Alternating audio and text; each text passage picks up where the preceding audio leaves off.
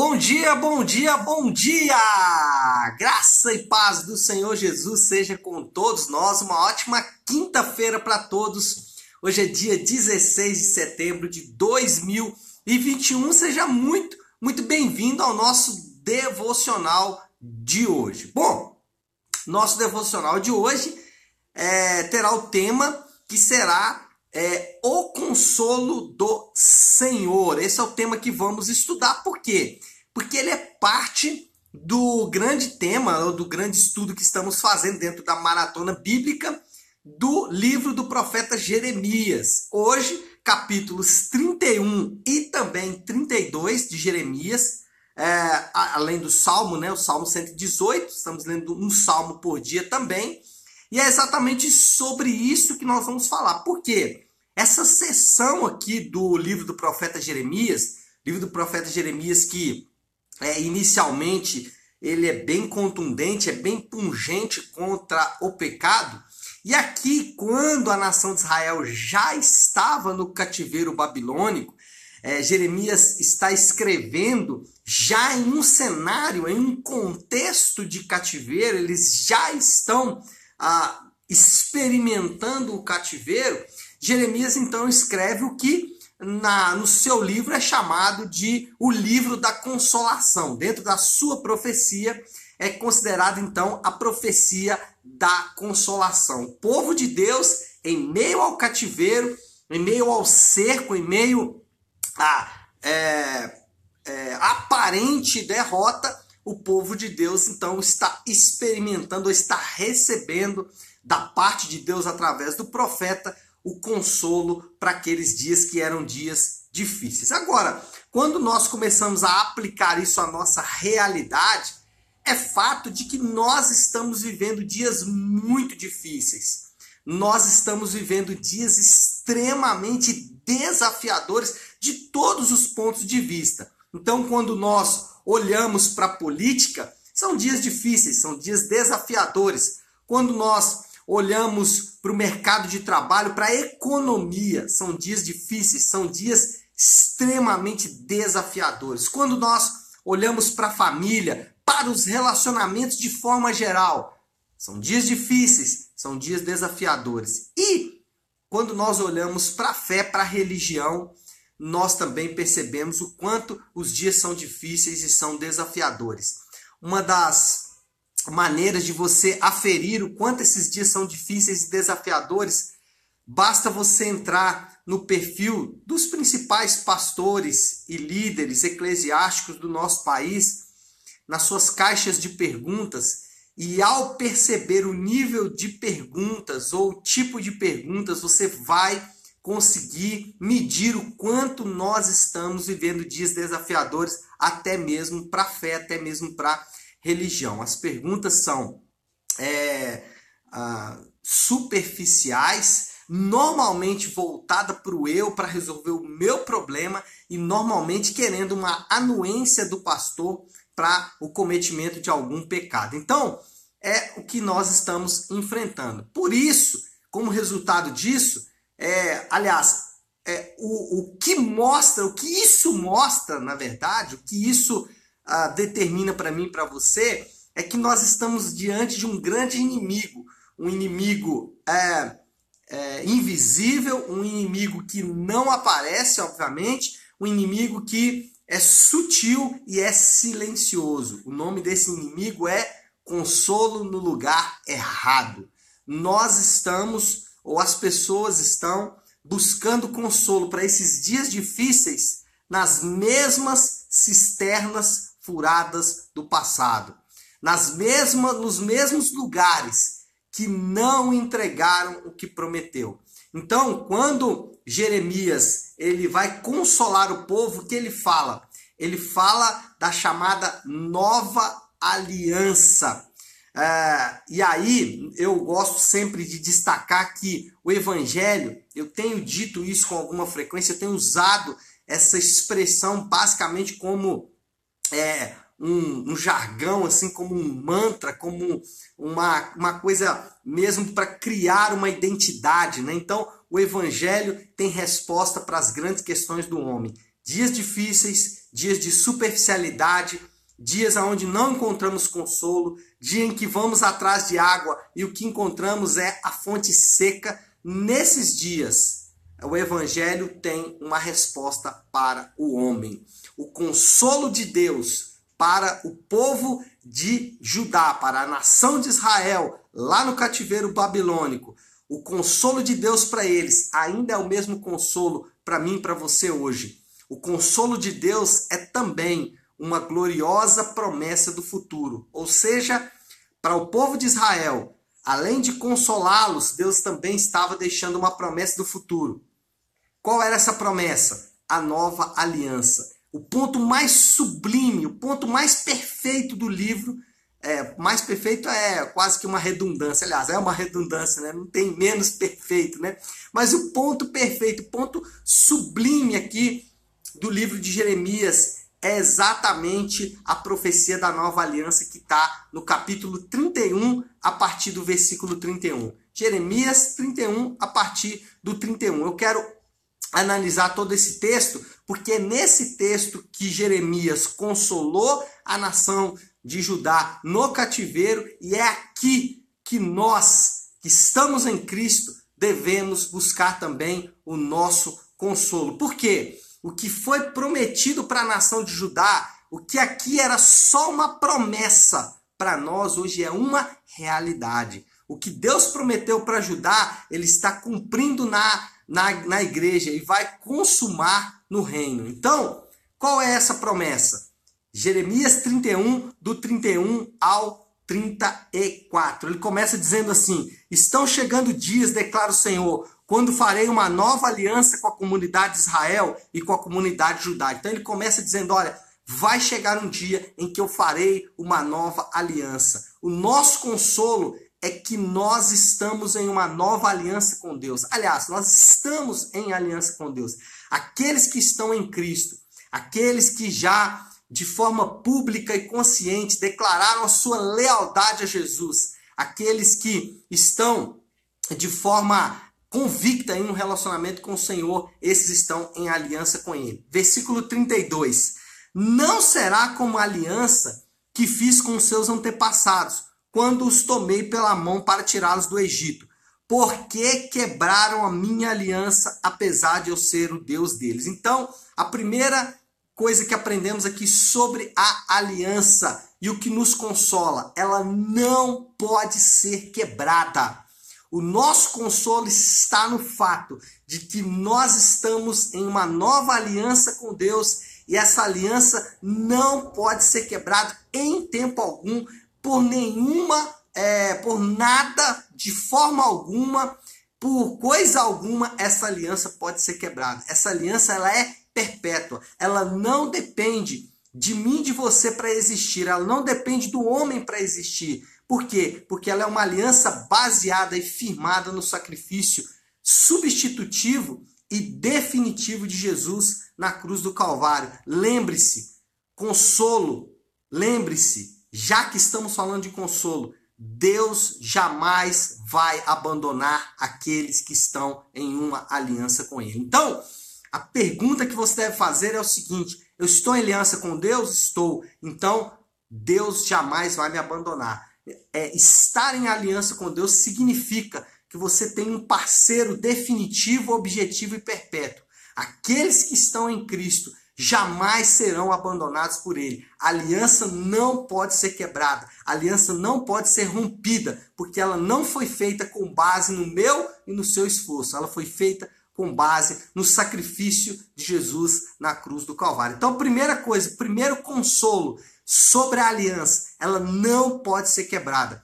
Jesus disse, certa vez, ele disse: é, aqueles que vêm a mim, de maneira alguma os lançarei fora. Jesus ele estava afirmando que aqueles que são dele não podem ser de forma alguma rejeitados ou deixados para trás. Segundo, segunda verdade sobre a aliança, a mudança é interna. Se em primeiro lugar a aliança não pode ser quebrada, segundo, a mudança ela é interna. Versículo 33 diz assim: Esta é a aliança que farei com a comunidade de Israel. Depois daqueles dias, declara o Senhor, porei a minha lei no íntimo deles e a escreverei nos seus corações. Serei o Deus deles e eles serão o meu povo. Bom, aqui nós temos algumas coisas, eu quero destacar é, duas. Primeiro, e aqui é uma notinha na verdade, né? O papel da lei. Quando eu vejo pessoas dizendo que a lei não tem valor, que a lei foi revogada, é, quando eu vejo pessoas falando isso, eu fico muito triste, porque isso mostra uma ignorância muito grande. O que Deus está falando aqui nesse texto é o papel da lei. A lei, ela não foi revogada, pelo contrário, ela deixou de ser externa e passou a ser interna.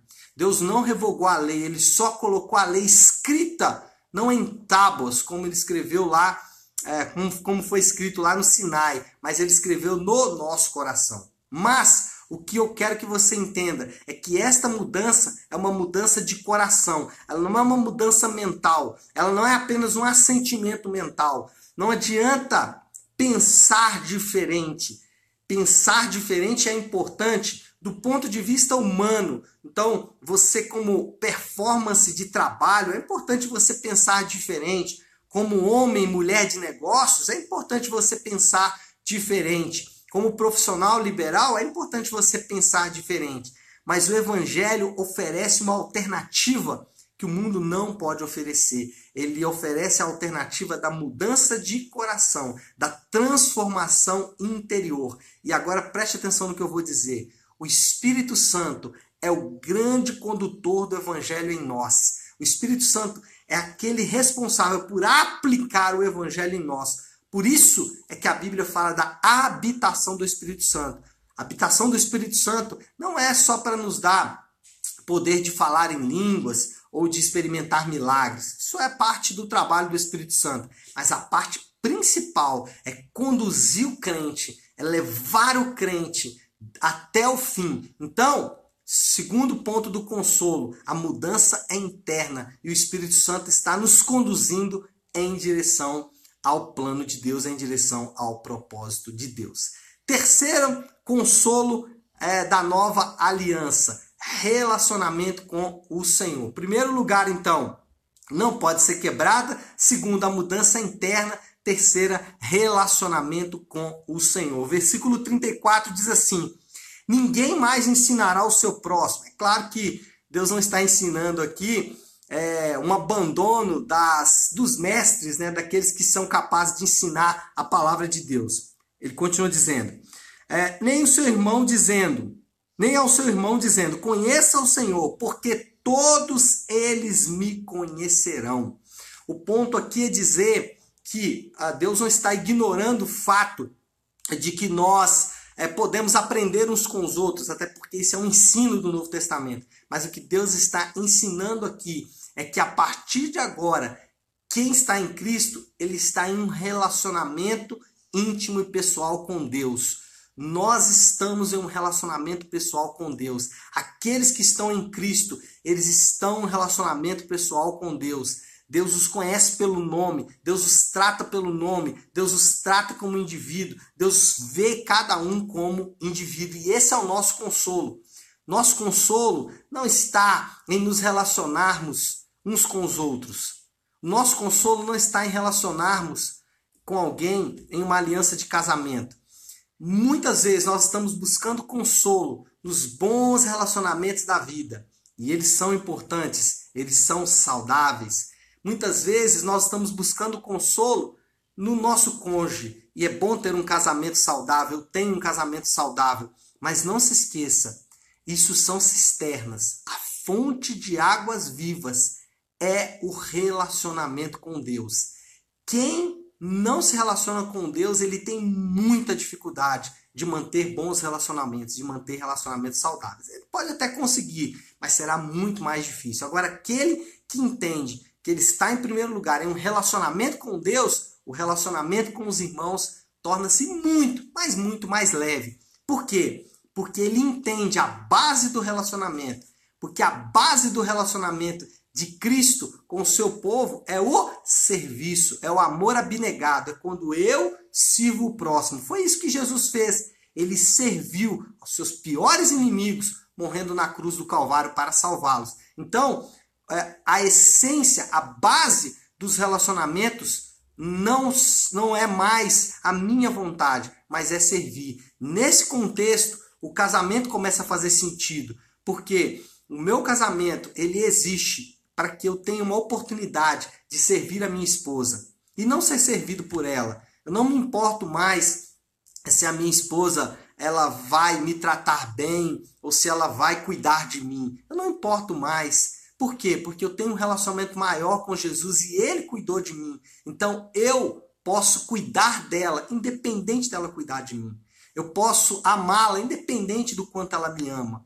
Isso transforma relacionamentos, porque o que nós aprendemos 24 horas por dia da nossa vida é que os relacionamentos eles estão aí para nos servir. Inclusive, quando o relacionamento não está servindo, a gente descarta os famosos relacionamentos tóxicos. Mas nós estávamos e estamos em um relacionamento tóxico, tóxico com Jesus.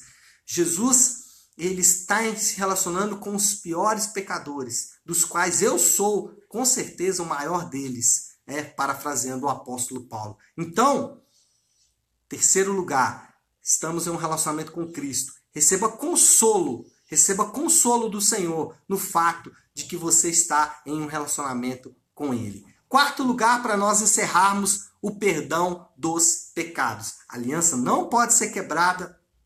A aliança é uma mudança interna do coração. Nós estamos em um relacionamento com Cristo e em quarto lugar, perdão dos pecados. Talvez aqui é a grande cereja do bolo. E nós muitas vezes passamos batidos nessa verdade tão absoluta, tão absurda, de que os nossos pecados estão perdoados. Versículo 34, final, ele vai dizer: Porque eu lhe perdoarei a maldade e não lembrarei mais dos seus pecados. Glória a Deus. Obrigado, Senhor, pelo perdão dos pecados.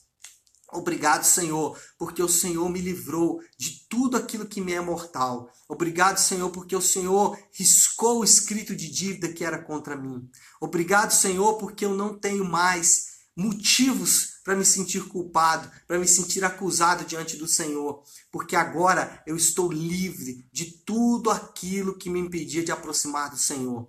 Agora, quando percebemos isso, nós vamos perceber o quanto o pecado é ofensivo a Deus, o quanto as nossas atitudes pecaminosas elas ofendem a santidade de Deus.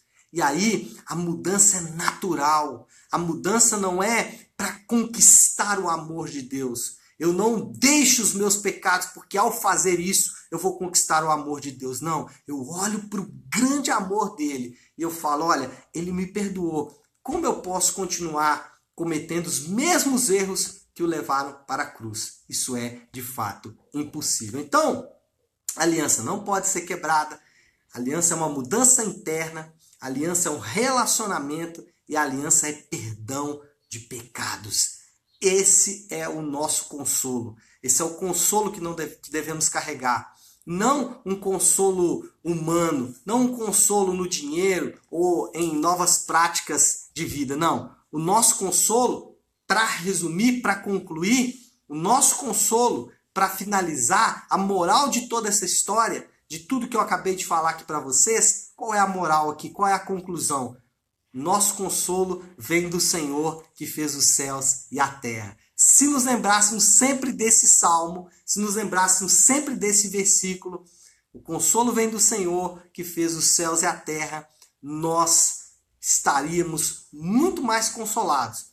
Muitas vezes estamos buscando consolo nas coisas criadas e não no Criador. Estamos buscando consolo no dinheiro, no romance, na carreira, na saúde, no corpo, no físico, no emocional, no mental. E aí, quando buscamos consolo que não no Senhor, nós vamos encontrar uma cisterna furada, uma cisterna que não tem água. Agora, quando nós nos achegamos à fonte de águas vivas, aí nunca vai faltar consolo. Quando nos achegamos à verdade do evangelho daquele que morreu pelos seus piores pecadores, aí não vai faltar água, não vai faltar consolo. Pode vir o que for, pode acontecer o que for, eu estou consolado no Senhor. Tá certo? Bom, deixa eu deixar aqui um desafio então para vocês. para a gente finalizar aqui, uma aplicação para tudo isso que eu acabei de falar.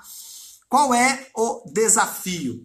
O Evangelho é a única coisa capaz de nos consolar de verdade. Qual é o desafio? Pare e pense o quanto o Evangelho impacta a sua vida, o quanto o Evangelho é, significa para você, o quanto ele é capaz de amolecer o seu coração. E, e, com essa pequena reflexão, com esse pequeno desafio, nós vamos então finalizando. Quero convidar você então a gente colocar tudo isso que acabei de falar em oração para pedirmos ao Senhor que nos dê graça para poder aplicar tudo isso que acabamos de ouvir aqui nas nossas próprias vidas. Tá certo? Vamos orar? Se você puder, então, pare o que você está fazendo um instante e vamos buscar ao Senhor em oração.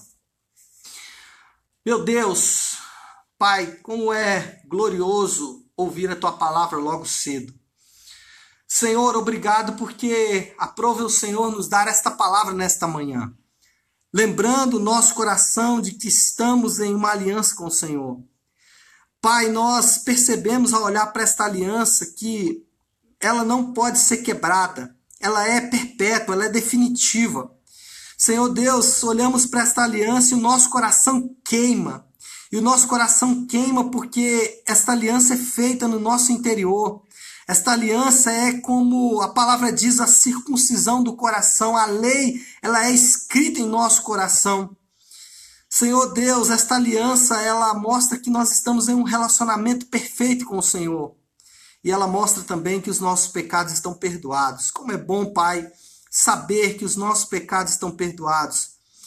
Sabemos que ofende o Senhor os nossos atos e atitudes de pecado. Sabemos disso. Muitas vezes somos incapazes de nos livrar desses pecados pela nossa própria maldade, pela nossa natureza, mas por outro lado, Pai, recebemos o afago da tua palavra dizendo que os nossos pecados estão perdoados. E é com isso que nós vamos ser consolados. Não somos consolados pelas cisternas furadas, pelas promessas vazias e esperanças falsas que o mundo oferece, mas nós somos, Pai, consolados pela grande verdade da tua palavra. Nós estamos em uma nova aliança com o Senhor e é com esse consolo que nós vamos para esse dia tão abençoado. Obrigado por esse dia tão precioso que o Senhor nos deu e que o Senhor possa nos abençoar nesse dia. É o que nós te pedimos, em nome do teu santo filho Jesus. Amém. Amém, povo? Bom, então é isso. Nós vamos ficando por aqui. Que Deus te abençoe. Uma ótima, uma excelente quinta-feira. Fiquem com Deus.